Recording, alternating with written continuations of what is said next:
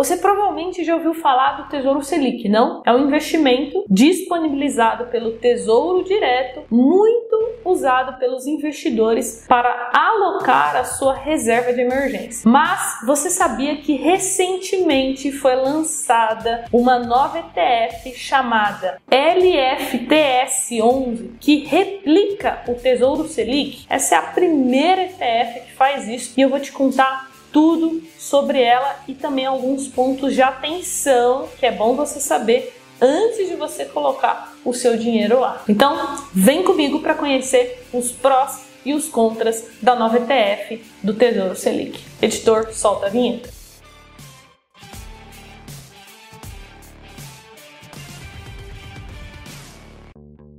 E antes da gente começar, um recado muito rápido. Se você quiser tirar alguma dúvida comigo, tem que ser lá pelo Instagram. A gente está sempre olhando o inbox e eu abro caixinha de pergunta toda semana. Então me acompanha lá. Meu único Instagram, tá? Cuidado com fakes. O nosso Insta é carol.jovens. Então, antes de eu começar a te explicar as características da LFT S11, vamos entender o que é uma ETF. ETF significa Exchange Traded Fund, que basicamente são fundos de investimento negociados na bolsa de valores. E como as ETFs funcionam? Elas vão acompanhar algum índice, como por exemplo um índice de ações ou um índice de títulos públicos, enfim, a gente tem diversas ETFs disponíveis no mercado. E agora falando sobre a ETF LFTS11, é um fundo de índice listado na B3 que vai acompanhar a performance de títulos públicos pós-fixados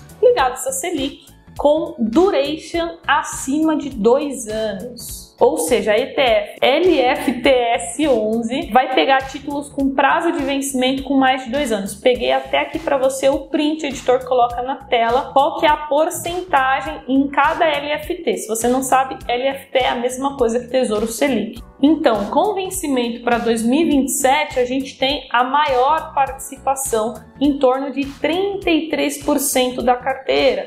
E aí depois a gente tem para 2025, 2026, 2028 e até mesmo 2029. Isso porque a ETF ela funciona dessa forma, ela tem que ir rolando os vencimentos, vai chegando próximo de um título que vence em 2025, eles já têm que comprar uma ETF com vencimento maior. Então vai sempre tendo essa rolagem. No mercado financeiro a gente usa esse termo. Então agora vamos às vantagens e desvantagens dessa nova ETF. Primeira vantagem, sem prazo de vencimento, então, ao contrário de você investir lá no Tesouro Selic, aqui a ETF não vence, você pode manter ela por muitos anos. Segunda vantagem, isento de IOF, que é o imposto sobre operações financeiras. Terceira vantagem, sem o come cotas. Nos fundos de renda fixa tem o come cotas, não tem como fugir deles. E no caso da ETF, não tem. Depois, o imposto de renda, que será de 15% sobre o ganho, independentemente do prazo de manutenção. E aqui, na minha visão, é uma das melhores vantagens, porque a gente sabe que no investimento no Tesouro Selic, a gente vai ser tributado conforme a alíquota do imposto de renda. Editor, coloca na tela para o pessoal ver. Você vai ver que se você resgatar antes de seis meses, você cai na alíquota máxima de 22,5%.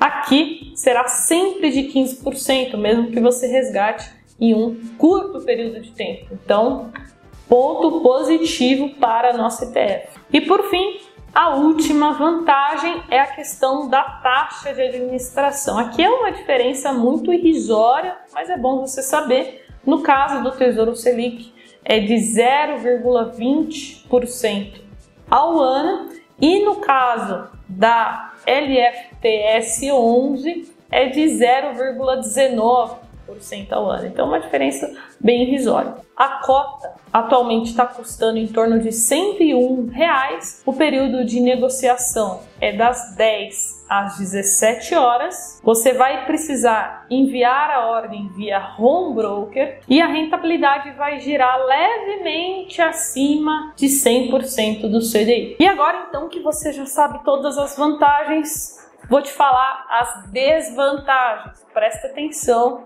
que é importante você se atentar a isso. Primeira, liquidez é D mais um, ou seja, demora um dia para cair na conta após você solicitar o resgate. Já a segunda desvantagem é a falta de liquidez. Liquidez é é, a quantidade ali de cotas negociadas. É uma ETF muito nova com baixa liquidez e a gente sabe que para reserva de emergência é bom ter liquidez alta. Terceira desvantagem, você vai ter que comprar esse ETF através de um home broker. Quem é muito iniciante, está começando, dando os primeiros passos, vai se assustar com o home broker. Vai abrir aquilo lá, vai ver aquele monte de informação, aquele monte de número e vai falar: Meu Deus do céu, isso aqui não é para mim. Se você está começando, vou deixar no card aqui em cima um vídeo onde eu mostro como funciona o home broker, o passo a passo para você iniciante. Eu recomendo que você comece pelo Tesouro Selic, mais tradicional, que é muito mais fácil, muito mais simples.